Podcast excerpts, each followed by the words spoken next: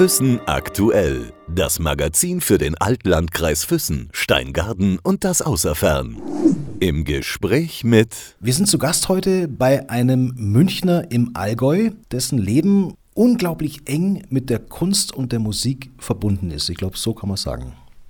Ja, so kann man sagen, mein Leben besteht wirklich aus Kunst und Musik. Ich habe schon auch noch ein paar andere Interessen. Es ist nicht so, dass ich nur dieses habe, aber das ist sicherlich ein, das zentrale Thema in meinem Leben. Wir sind zu Gast bei Florian Zwipf. Als was kann man Sie bezeichnen? Veranstalter, Musikliebhaber, Festivalorganisator?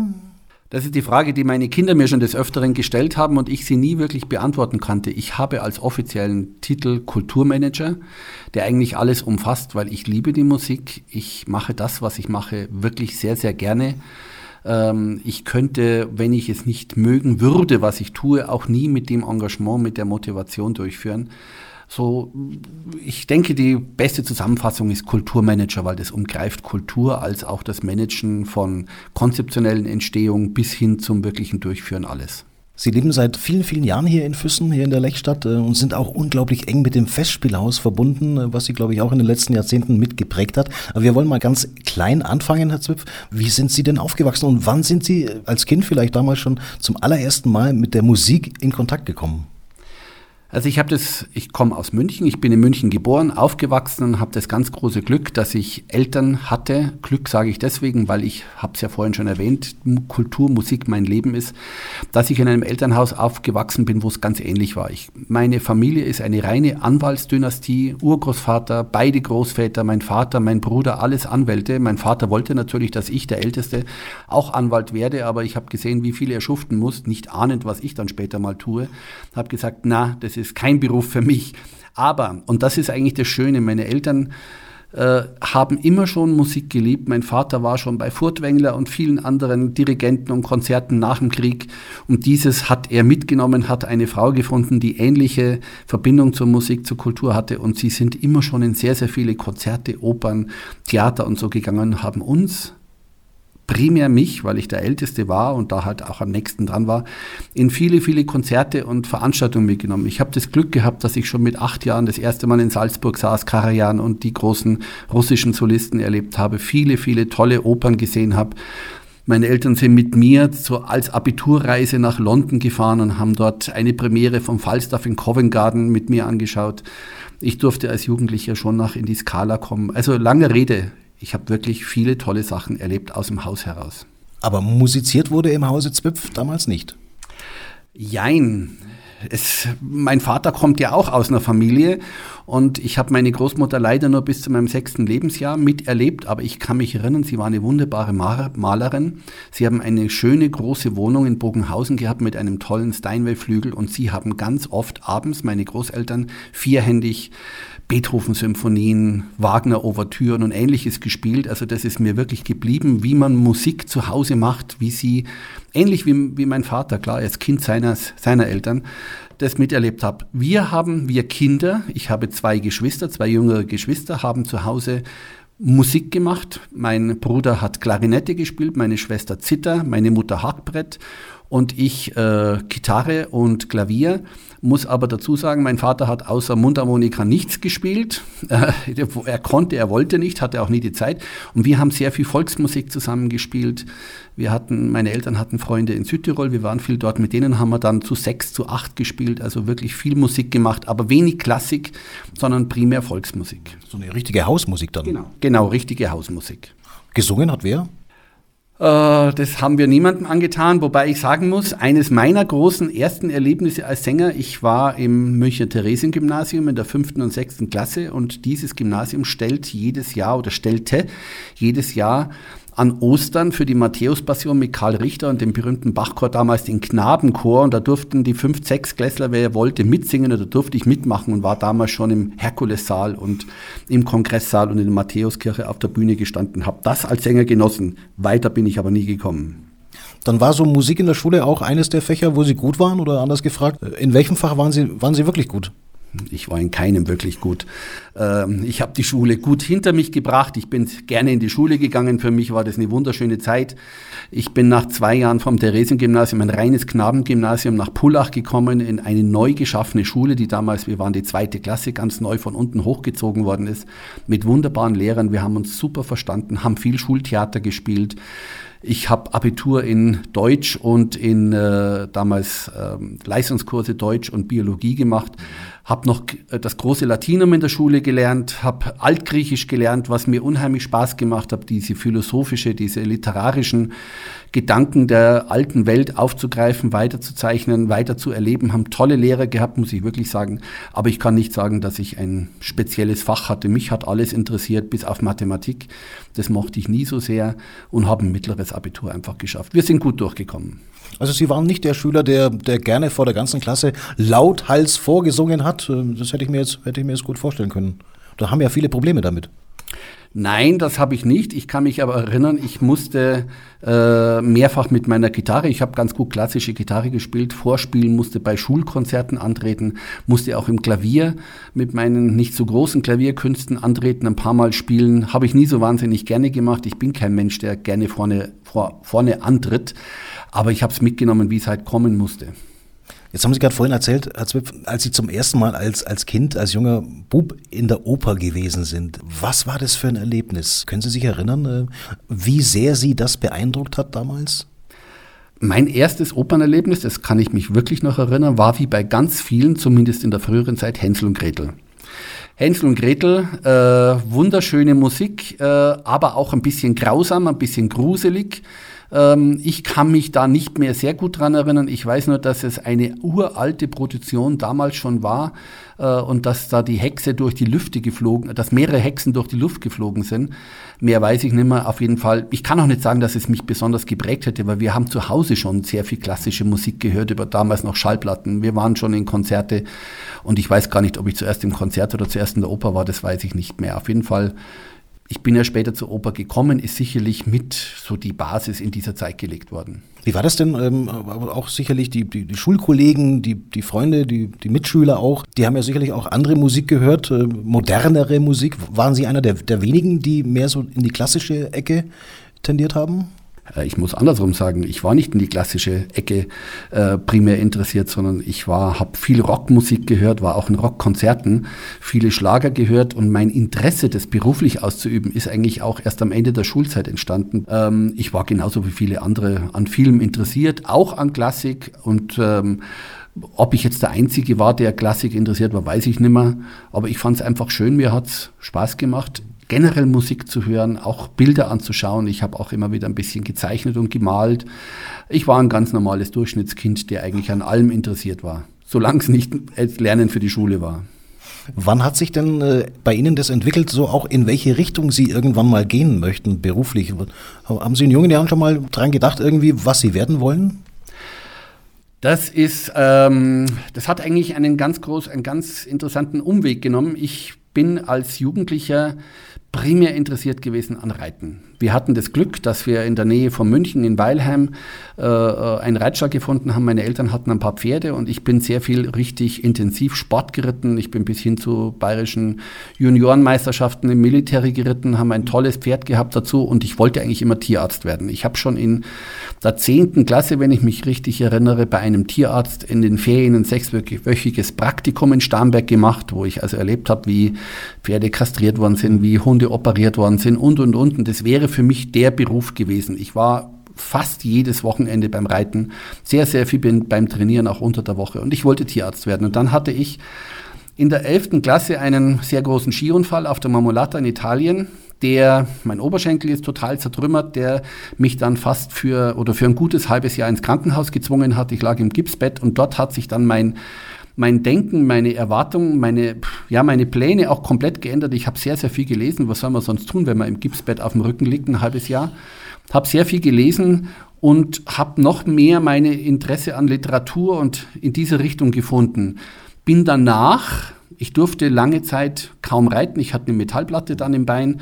Es war, bin zwar geritten, aber ich musste vorsichtig sein. Also das große Turnierreiten war schlicht und einfach zu Ende Äh, bin danach viel in die Oper gekommen und habe mich in der Oper, ohne dass ich schon eine berufliche Absicht hatte, beworben als Statist. Habe dann in der Münchner Staatsoper als erste Produktion, werde ich nie vergessen, Fidelio äh, Soldat sein dürfen unter Götz Friedrich mit Karl Böhm am Pult, also wirklich gleich sehr hochkarätig angesetzt und habe dann später auch noch in der Beleuchtung gearbeitet. Und da ist eigentlich mein Interesse an einer Arbeit mit Musik, an der Musik in der Oper entstanden. So in die Richtung äh, selbst, äh, ja, Schauspielerei äh, etc., diese ganzen, also Sie, Sie wollten nie quasi auf der Bühne stehen, sondern eher vielleicht dahinter. Nein, äh, ich wollte immer schon hinter der Bühne. Ich wusste, dass ich nicht, also erstmal ist kein, mein Drang nicht nach vorne.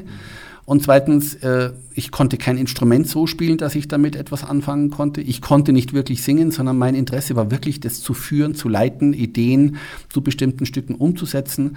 Habe dann Regisseure sehr genau beobachtet und habe mich dann, und das war wieder so ein Zufallsweg eigentlich, äh, ich habe von meinen Eltern als, Ab, als äh, Abiturreise eine Reise nach Israel nach dem Abitur geschenkt bekommen und habe mich vorher erkundigt, wo könnte ich eventuell was in Richtung Regie oder so machen.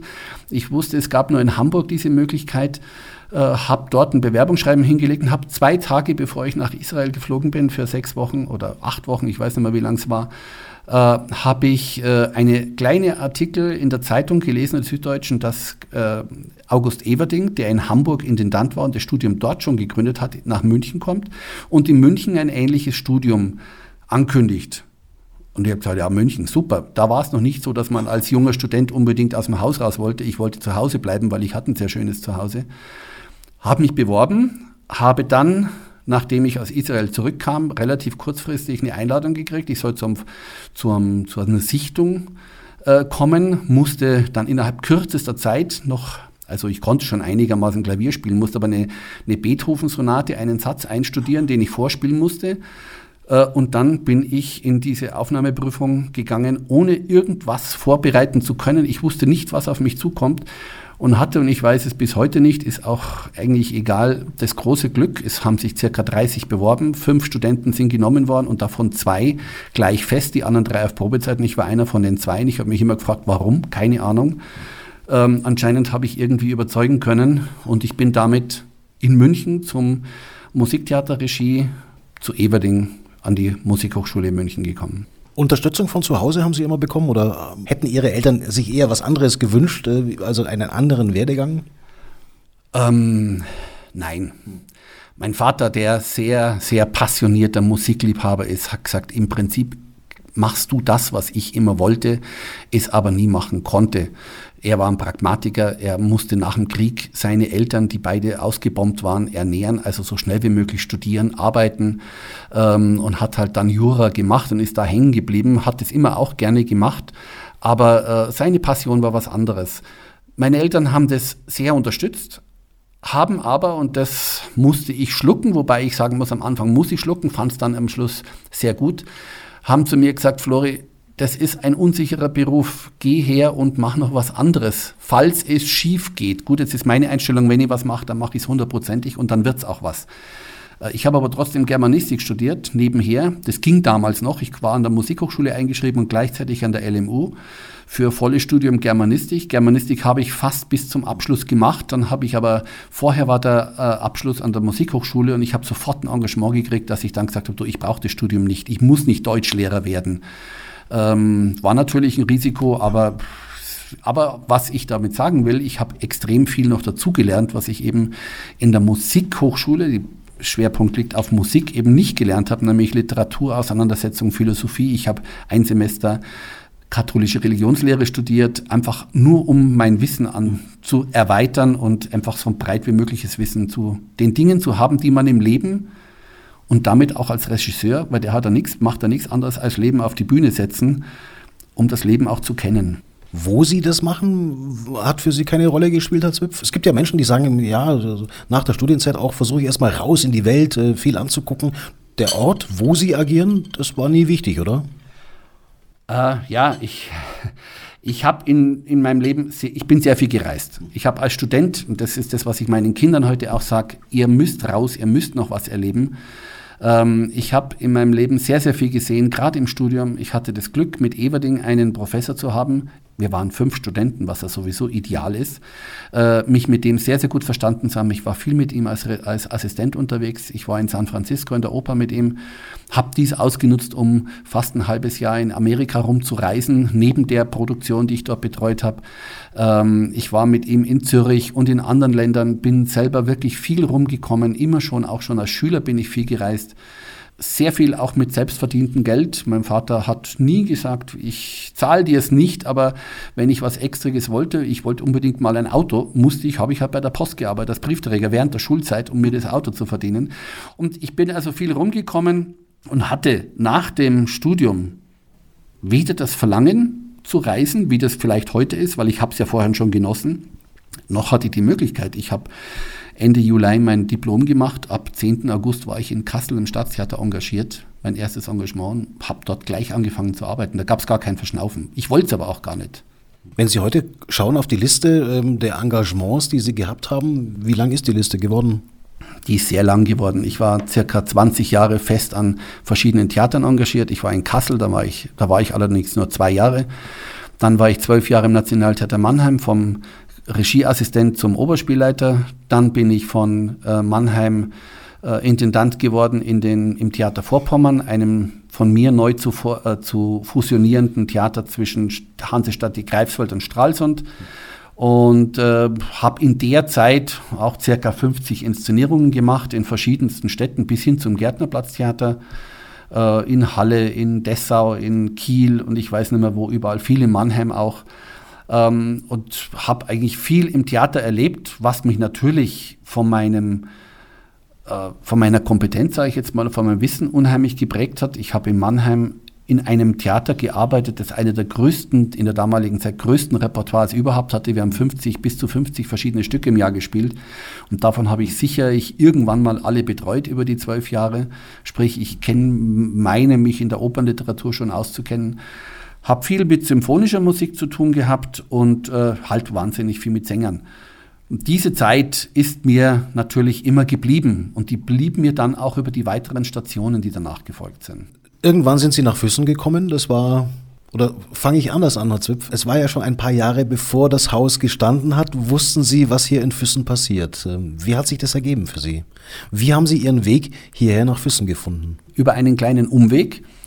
Ähm, ich habe äh, 98 aufgehört mit Theater, hat äh, gesellschaftspolitische Gründe. Ich war der Bayer auf Rügen beziehungsweise vor Rügen und hatte war sehr jung. Ich bin mit 36 Jahren in den Land geworden und habe, wie ich schon sagte, eine Fusion durchgeführt. Das meine ersten Schritte waren 60 Leute entlassen zu müssen, was mich da oben nicht sehr beliebt gemacht hat. Aber wir haben das Theater, glaube ich, schön in Schwung gebracht. Die GmbH, die fusionierte Form, gibt's heute noch. Ich habe beendet das Theater und wollte eigentlich was anderes machen. Und dann bekam ich eine Anfrage, ob ich nach München gehe und dort äh, bei einer riesengroßen Open-Air-Veranstaltungsagentur, nämlich Art Concerts, äh, die großen Klassiker Carmina Burana, Aida und ein neu zu inszenierendes Musical Dracula auf die Beine stellen würde als Produktionsleiter.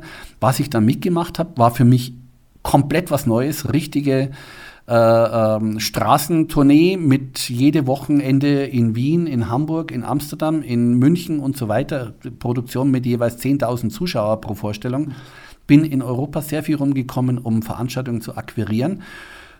Ich war wieder in dem Metier Oper drin, klar, das war meine Kompetenz, aber ich habe halt jetzt was Neues lernen müssen. Wie geht man mit so einer Rock'n'Roll-Veranstaltung um? Muss dazu sagen, Art Concerts hat in dem Jahr, in dem ich war, auch zum Beispiel Rolling Stones Konzert im Olympiastadion gemacht und Kiss Konzert, also wirklich große andere Sachen. Äh, für mich eine neue, aber tolle Welt. Und dann kam die Anfrage von über eine ehemalige Schulkollegin, die bei Barbarino gearbeitet hat, in einem Büro in der Schumannstraße in München.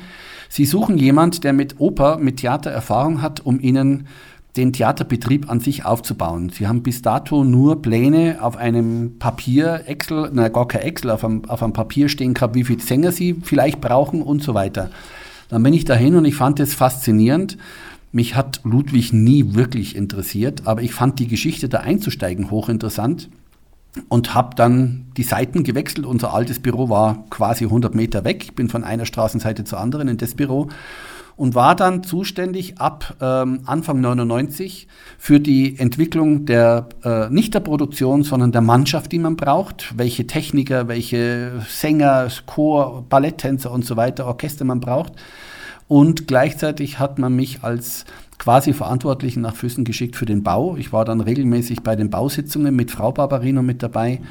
Und da basiert auch meine, ja, meine Verbindung zum Haus. Ich kenne wirklich jeden Quadratmeter im Haus. Ich weiß, wie der Fußboden gemacht worden ist, wie gestritten worden ist, diskutiert worden ist, welchen Belag man nimmt, wie die Fenster ausschauen und so weiter. Ich habe da ganz, ganz viel aktiv selber mitgemacht. Ich kam raus, da war das Ganze nur in den äußeren Hülle gestanden, noch gar nicht mehr. Ja, und so bin ich da reingewachsen und bin dann, ähm, ja, habe das von München aus gemacht. Und irgendwann äh, standen wir, meine Frau Angelika war mit mir damals aus Stralsund mit nach München gekommen. Wir waren eigentlich glücklich, in München wohnen zu können, weil die Lebensqualität, ja, ich empfand es zumindest so, schon nochmal ein bisschen eine andere war. Unser Sohn Bastian kam in München auch auf die Welt. Ähm, und dann hieß es, was machen wir jetzt? Wir wollten eigentlich in München bleiben und ich habe aber einen Job in Füssen gehabt. Und ähm, ja, das am 20. April 2000 war die Premiere in Füssen. Ich wohnte immer noch in München, habe dann eine kleine Wohnung in Füssen genommen, habe zuerst gedacht, ich kann täglich pendeln, totaler Blödsinn. Äh, dann äh, wochenendweise kommt Angelika raus. Sie hat aber inzwischen in der Ballettschule äh, temporäre Stelle gehabt in München, ging auch schlecht mit kleinem Kind. Dann sind wir irgendwann mal mit dem Auto rausgefahren. Ich habe ja gesagt, du, das ist nicht weit, komm, das ist wunderschön. Dann sind wir bis Markt Oberdorf gekommen und in Markt Oberdorf stand 36 Kilometer Füssen, hat sie gesagt, du, wir fahren wieder zurück, das interessiert mich nicht, ich will in München bleiben. War natürlich eine spontane Aussage. Wir haben dann es aber doch anders gelöst und im, im Herbst dieses Jahr 2000 ist sie dann mit der Familie rausgezogen und seitdem sind wir hier in Füssen, also jetzt inzwischen 21, äh, ziemlich genau 20 Jahre und werden auch sicherlich nicht mehr oder wir haben nicht die Tendenz zurückzugehen, weil die Lebensqualität halt extrem hoch ist. Nun ist die Entwicklung des Festspielhauses ja auch eine ganz besondere Entwicklung, Herr Zwipf. Ähm, in den letzten Jahren ist da sehr, sehr viel passiert. Zusammenfassen, glaube ich, müssen wir es nicht großartig. Wir wissen, äh, wie die letzten 20 Jahre verlaufen sind. Dass diese Bindung zu diesem Haus so eng geworden ist, hätten Sie sich damals wahrscheinlich gar nicht vorstellen können, oder?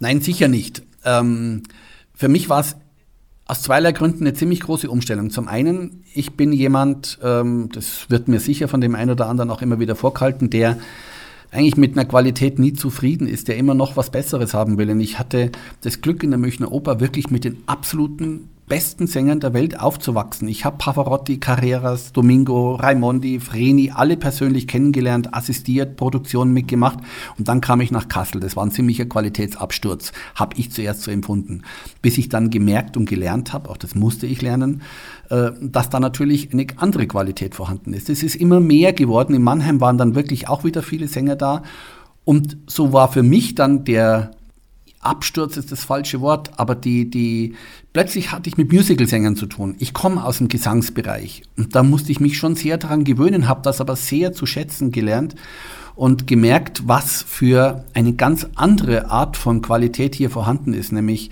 das Unterhalten, das wirklich pure Unterhalten von Menschen.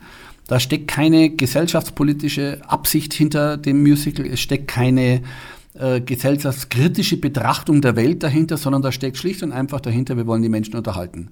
Das war der Ansatz dieses kommerziellen Musicals, hat mich wahnsinnig interessiert. Ich fand es unheimlich spannend. Ich kann jetzt, 20 Jahre später, eigentlich sagen, es war für mich sicher mit die schönste Zeit, die ich im Theater überhaupt je erlebt habe. Äh, wir haben uns alle sehr, sehr gut verstanden, muss man natürlich dazu sagen. Wir waren extrem erfolgreich. Wir haben in meiner Zeit, in der ich dort war, fast 800.000 Besucher gehabt. Wir haben teilweise bis zu zwölf Mal in der Woche gespielt. Was extrem war, wir haben einen riesen Umsatz, eine riesen Frequenz der Gastronomie gehabt, die super gelaufen ist in der Anfangszeit. Also es war eine schöne Zeit. Wenn man Positives erlebt, ist es immer im Rückblick auch schön. Nichtsdestotrotz, nach knapp zwei Jahren sind wir an einem Punkt angekommen, wo ich mir dann auch ehrlich gesagt habe, ich brauche mal wieder was Neues. Ich habe nur noch dieses Stück gehört. Ich saß äh, von sieben Tagen, fünf Tage in meinem Büro, abends Abenddienst gehabt, habe die Vorstellungen miterlebt. Ich habe es nie gesagt, ich kann es nicht mehr hören. So schlimm war es nicht, aber ich wollte einfach was Neues. Und die Flexibilität in dem Haus war sehr schwierig. Barbarino hatte zwar finde ich eine tolle Idee, etwas Tolles geschaffen, aber er war für mich oder für mich war das Ganze zu unflexibel. Es war nur ausgerichtet auf ein Stück. Und das ist letzten Endes für mich aus der heutigen Sicht auch das Problem generell des Hauses, dass man auch die ganze Region erzogen hat, hier gibt es nur Musical. Äh, dabei ist die Kultur, die unter, selbst die Unterhaltung, wenn man es nur darauf reduziert, ist sehr viel mehr als nur Musical. Jetzt sind aber die Leute gewohnt, es gibt nur Musical und sehen das auch so. Ähm, so habe ich mich nach zwei Jahren entschlossen, mit meinem Kollegen Alfons Gerl, der für die Finanzen zustand, zuständig war. Ich bin ab der Premiere des Stückes in den Vorstand gekommen. Wir waren drei, einer für Marketing, einer für Finanzen und ich für Gastronomie und Theater zuständig, haben das Haus geführt. Habe ich einfach, haben wir beide gesagt, wir wollen was Neues machen und sind beide weggegangen. Aber ich persönlich blieb in Füssen wohnen, habe es natürlich immer gesehen, wie es läuft, habe die extremen tiefen Täler miterlebt, die dort stattgefunden haben, habe viel Kontakt auch zu Menschen noch gehabt, die ja teilweise bis heute noch da sind. Habe mir immer wieder gesagt, da willst du nie mehr hin. Weil wenn etwas wirklich schön war, sagt man ja, soll man es nicht unbedingt nochmal versuchen. Say never come back. Cassius Clay hat schon probiert, hat zwar ein Hoch wieder erreicht, ist aber auch sehr tief abgestürzt und das wollte ich vermeiden. Ich konnte es aber nicht vermeiden, weil ich bin dann doch wieder zurückgekommen. Sie kümmern sich aber auch um sehr viel anderes, Herr Zwipf, ähm, sprich äh, Kultursommer in Garmisch-Partenkirchen, oder? Die Off-Festspiele, das alles sind äh, Festivals oder, oder äh, Events, die Sie organisieren. Äh, wie kriegt man das alles unter einen Hut? Ich meine, Sie, Sie tanzen ja auf mehreren Hochzeiten. Ja, tanzen ist fast das richtige Wort, obwohl ich selber nicht tanzen kann. Äh, doch schon, aber nicht so gut. Ja, das ist einfach Kultur, Musik, Kunst ist mein Leben und so sind wir, der Alfons Gerl und ich, nach äh, dem Festival, nach dem Festspielhaus rausgegangen, haben gesagt, wir sind jetzt die Klugen, machen Beratung.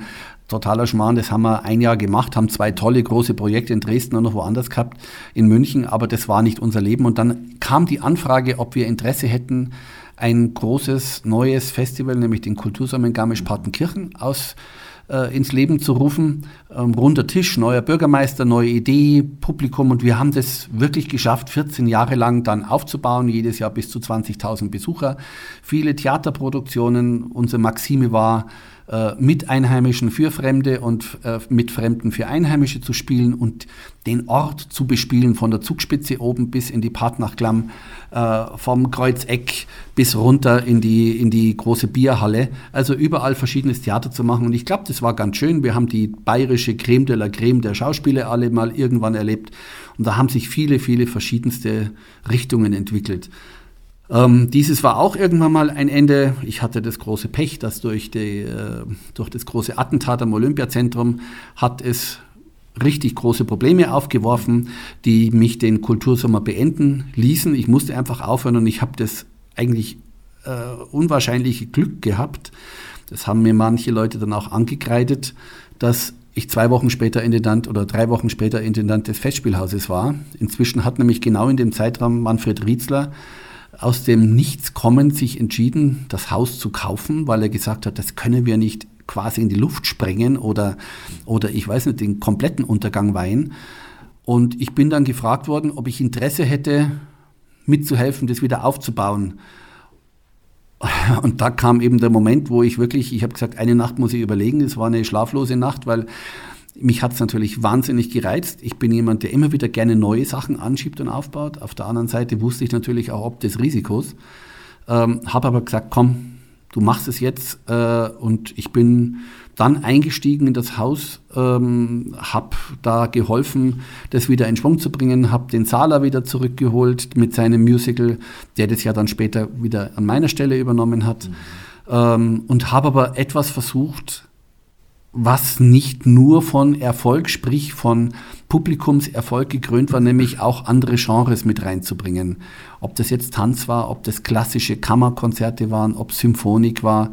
Äh, wir haben das alles reingebracht, aber ähm, es war und ist wahnsinnig schwer. Das ist ein Genre, das eigentlich nur funktioniert, wenn es gefördert wird äh, in ganz Deutschland so, in der ganzen Welt so. Es funktioniert nur mit Sponsoren, weil einfach da zu viel Kosten dahinter hängen und du kannst ja nicht wie in Salzburg oder Bayreuth 300 Euro pro Karte verlangen. Und so bin ich im wirklich Guten mit nach eineinhalb Jahren wieder weggegangen. Es war wieder eine sehr schöne Zeit. Wir haben uns eigentlich sehr gut verstanden, haben tolle Stimmung gehabt im Haus. Aber nach eineinhalb Jahren haben wir, habe ich mit Ritzler mit dem ich mich auch nach wie vor heute sehr gut verstehe, auch persönlich sehr gut verstehe, haben wir gesagt, komm, wir gehen auseinander. Das macht jetzt keinen Sinn, weil wir schaffen das nicht, was wir vorhatten, eine schwarze Zahl mit der Klassik.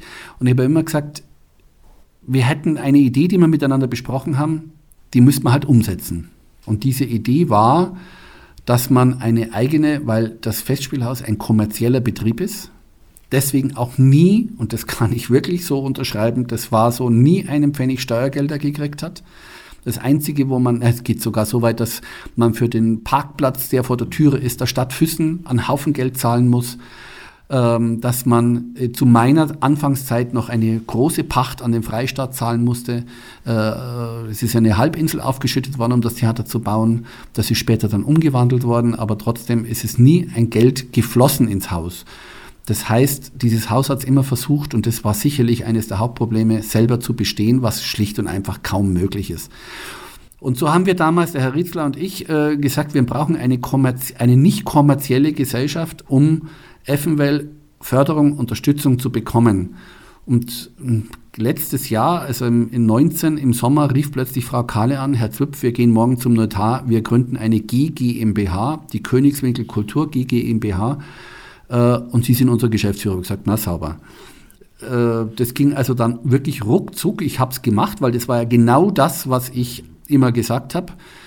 Haben diese gegründet, haben dann als erstes Großprojekt die Musikfestspiele Königswinkel ins Leben gerufen. Die hätten jetzt genau um die Zeit, wirklich heute, wäre ein großes Konzert mit Russell Davis gewesen.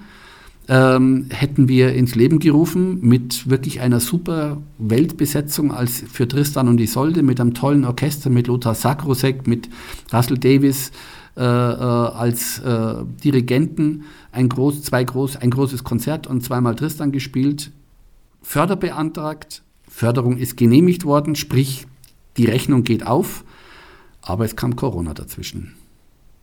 Und Corona hat dann letzten Endes äh, gesagt, ihr könnt es nicht machen, wir haben es nicht äh, durchführen können, wir haben es verschoben auf nächstes Jahr, die Fördergelder können wir alle mitnehmen und beten darum, dass wir nächstes Jahr spielen können, weil das funktioniert trotz Förderung nur, wenn wir eine Mindestzahl haben. Und die 200 im Moment genehmigten sind absolut absolut zu wenig, ist unmöglich damit was zu unternehmen. Könnte man sagen, Herr Zwipf, ähm, das Festspielhaus Füssen, Festspielhaus Neuschwanstein, wie es ja jetzt heißt, ähm, entwickelt sich zu einer Lebensaufgabe für Sie?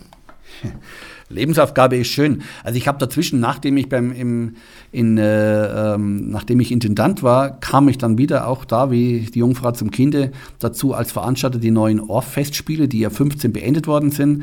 Das Orff-Festival neu zu gründen, neu aufzubauen, hat auch gut funktioniert, zwei Jahre. Auch dort in diesem Jahr kam Corona dazwischen. Ich mache viele, viel Kammermusikkonzerte in der Region, in Bayern. Aber das Festspielhaus zieht mich immer wieder zurück. So planen wir jetzt für dieses Jahr 2020 noch im Dezember als quasi Ersatz für die Tristan eine große konzertante Wahlküre. Die werden wir im Festspielhaus, das haben wir auch definitiv so festgelegt, die werden wir auch durchführen können. Mit Michael Volle als Wotan und Peter Seifert als Siegmund, Lioba Braun und Hermine May, also wirklich tollen Sängern, die überall auf der Welt in der Met und sonst wo Wotan und andere Rollen singen den Augsburger Philharmonikern. Konzertant, muss man dazu sagen. Das geht. Auch Corona erlaubt uns das. Das Riesenorchester sitzt auf der noch größeren Bühne mit ihren Abständen. Wir kriegen das hin. Wir werden mit den Tölzer Sängerknaben ein, ein schönes Weihnachtssingen machen. Da bin ich mit denen bin ich auch auf einer Tournee im Herbst unterwegs. Ähm, da werden wir auch im Festspielhaus sein. Ähm, ja, ich komme immer wieder zurück, ich hänge dran. Ähm, ich mache das auch wahnsinnig gern, weil, und das muss man ganz klar sagen, es ist eines der schönsten Häuser, das es gibt. Es hat eine fantastische Lage, hätte alles, was man braucht, hat auch noch diese ähm, historischen Background, dass es ja das Haus ist, das Ludwig im Grunde genommen für München geplant hat. Es ist ja, ist, ist äh, denke ich, ja auch bekannt, dass da Pläne verwendet worden sind, die Gottfried Semper für ein Haus im Auftrag von Ludwig entworfen hat, das auf der, in der Nähe von der äh, äh Königswiesen in München an der Isar gebaut hätte werden sollen und damals aus finanziellen Gründen abgelehnt worden ist. Barbarino hat es auf die Beine gebracht. Es wird im Ludwigstück ja davon auch gesungen. Das ist sein Festspielhaus. Und diese historische Verbindung passt auch noch wunderbar mit Walküre. Walküre hat nämlich Ludwig zu Wagner gesagt, wird uraufgeführt in München, ist vor 150 Jahren in der Münchner Hofoper aufgeführt worden und jetzt nach 150 Jahren, zum 150. Geburtstag, kommt es eben in Ludwigs Festspielhaus. Also ich finde das nach wie vor faszinierend. Dieses Haus muss weiter existieren, äh, wird auch weiter existieren. Man sollte die Palette der Möglichkeiten weiter aufmachen, finde ich, weil es eben genauso Oper, Konzert, Schauspiel, äh, Ballett wie Musical beheimaten kann, beherbergen kann. Allerdings braucht man natürlich das Publikum und das muss auch bereit sein. In der heutigen Zeit wird es immer schwieriger, also nicht nur generell, sondern gerade auch wegen Corona, dass die Leute kommen. Muss bereit sein, reinzugehen. Jetzt haben Sie vorhin erzählt, als Sie zum ersten Mal mit Ihrer Frau herausgefahren sind, hat sie gesagt, in Marktoberdorf, lass uns wieder umdrehen. Äh, hier gefällt es mir nicht. Ähm, es hätte mehrere Gelegenheiten gegeben, Möglichkeiten gegeben, auch für Sie, nachdem sich ja alles wieder, ja, oder unterschiedliche Dinge ergeben haben, auch in Ihrem Lebensweg in den letzten 20 Jahren, dass Sie aus Füssen wegziehen. Warum haben Sie es nie getan? Warum sind Sie in Füssen geblieben? Was, was verbindet Sie oder warum hängen Sie auch so an Füssen?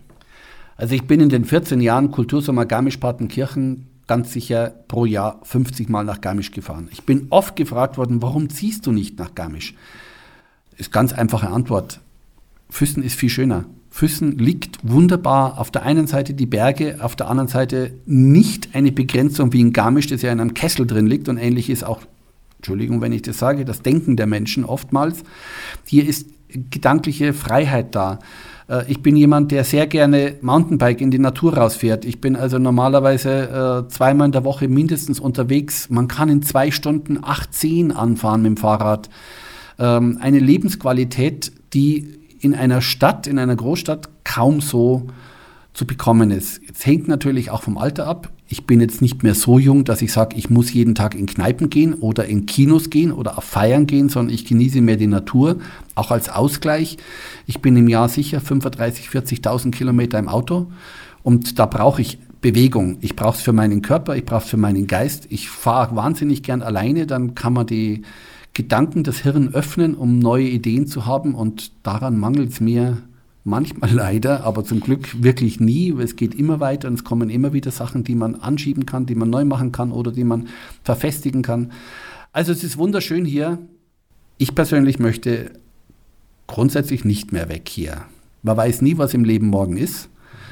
Aber ähm, ich glaube, so eine schöne Region gibt es kaum wie hier. Und das, glaube ich, wissen die allermeisten, die hier leben, auch wirklich. Es geht so weit, dass sogar unser Sohn Bastian, der hier mehr oder weniger aufgewachsen ist und in München jetzt lebt, der kommt immer wieder und sagt, Papa, es ist so schön hier, eigentlich möchte ich immer in Füssen sein. Aber im Herzen sind Sie Münchner noch? Ja, ich bin zumindest großer Bayern-München-Fan. Äh, da muss man aber nicht Münchner sein. Mhm. Ähm, aber ich bin, ich bin Münchner. Ich habe das große Glück, dass ich im Elternhaus eine kleine Einliegerwohnung habe, wo ich eigentlich immer wohnen kann. Und ich bin mindestens zwei bis drei Tage in der Woche. Das relativiert das Ganze natürlich auch nochmal. Bin ich in München, ähm, habe viele Gespräche dort, äh, bin bei Proben mit dabei, äh, Konzeptionsgespräche oder was auch immer mit vielen, vielen Künstlern. So dass, äh, ja, ich bin gerne in München, gebe ich schon zu. Ich möchte mich ganz herzlich bedanken, Herr Zwiff. Vielen Dank für die Zeit und für den Einblick, den Sie uns gegeben haben in den Lebensweg und in die Arbeit, die Sie machen. Und für die Zukunft äh, möchte ich alles Gute wünschen. Das ist sehr nett, vielen Dank. Ich würde vielleicht gerne als letztes noch anfügen, eines, das wirklich das Leben auch richtig bereichert ist. Ich bin seit mehreren Jahren jetzt bei Rotary dabei und das liegt generell auch in meiner Lebenslinie, eine, eine, ähm, ein Service, den man den Menschen bieten kann, dass wir, die wir in der glücklichen Lage sind, denen es nicht so schlecht geht, anderen Leuten, die eben nicht in dieser Lage sind, helfen zu können. Ganz abgesehen davon, dass da eine wunderbare Gemeinschaft zusammenwirkt, gemeinsam auch Dinge unternimmt und das, was das Wichtigste unter den Menschen ist, nämlich Kommunikation, Reden untereinander, wirklich regelmäßig äh, handhabt und wir, die Rotarier, sich weltweit die Hand geben, wenn sich die Länder untereinander die Köpfe einschlagen, die Politiker nicht verstehen. Und ich finde das ganz wichtig, dass dieses auch in der Welt weiter existiert. Und ich glaube, nur so mit den Brücken, die wir untereinander schlagen, können wir als Menschen überhaupt überleben. Füssen aktuell. Das Magazin für den Altlandkreis Füssen, Steingarten und das Außerfern.